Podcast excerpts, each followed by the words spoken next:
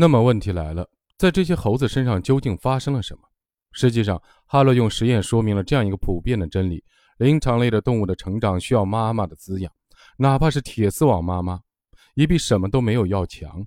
因为什么都没有，就意味着不存在关系。虽然这项实验无法在人类的身上重复，但它依然能够说明这样的一个事实：我们每个人都需要关系，因为在关系中，我们才能敞开自己的心扉，并认识和淬炼自己的内心。自打来到这个世界的第一天起，婴儿就在本能的推动下和妈妈的乳房建立关系。婴儿感到饥饿时，一哭，妈妈的乳房就会出现，然后婴儿就会向妈妈的乳房发起攻击，去搓住乳房，去吮吸乳汁。有些婴儿甚至会把妈妈咬痛。这就是婴儿与世界建立的第一个关系，并且是用攻击的方式构建的。如果这时候妈妈能够以温情和接纳的态度欢迎婴儿的攻击性，婴儿的生命力就被妈妈点亮了，婴儿就会觉得这个世界对他来说是安全的，他就会进一步的发展自己的生命力，走向更大的外部的世界。但如果妈妈不接纳婴儿的攻击性，甚至反过来攻击婴儿，婴儿就会产生强烈的负疚感，会认为这个世界不欢迎他，他的生命力会就此消退。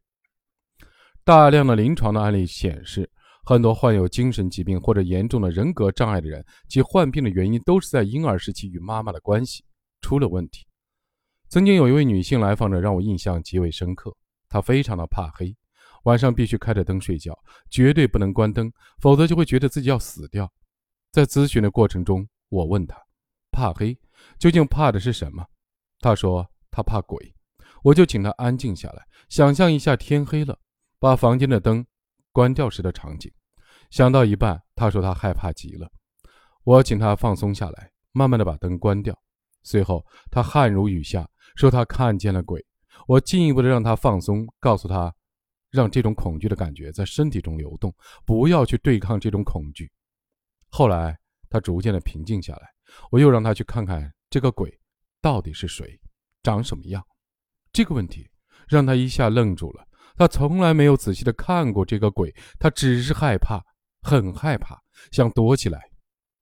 当他鼓起勇气，专注的去看他心中的鬼时，他一下子瘫坐在椅子上，因为这个鬼就长成他的妈妈的样子。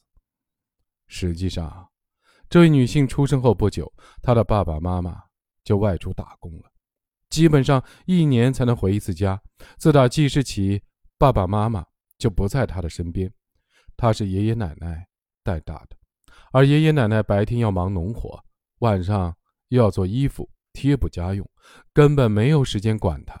一到晚上，他就自己一个人躺在小床上，害怕极了，因为没有妈妈的陪伴，他在潜意识中非常的恨他的妈妈。于是他就把自己的恐惧和愤怒具象化成了鬼。我想，如果哈洛的实验中猴子会说话，他们应该也会讲述。类似的体验。婴儿早期的心灵的状态都是混沌的、脆弱的、未分化的。婴儿需要在妈妈等抚养者的互动中，逐渐的发展出清晰的、坚韧的、复杂的心灵。在这个过程中，我们要切记心理学家哈洛残酷的恒河猴实验所得出的结论：情感互动胜于饮食照料。只关注后者而疏于前者的父母和铁丝网妈妈没什么两样。这个结论可以不断的引申，母子关系、夫妻关系、雇佣关系，任何关系，如果只有物质的满足而缺乏情感的互动，那么这种关系的质量，没有什么可以称道的。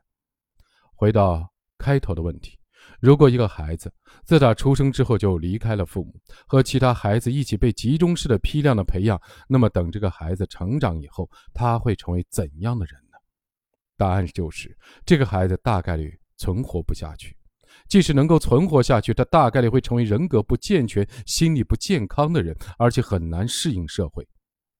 因此，抚养者既不能离开孩子，也不能机械化的抚养孩子，还是要用爱和孩子互动，去看见孩子，去倾听孩子，让孩子活在充满爱的关怀里。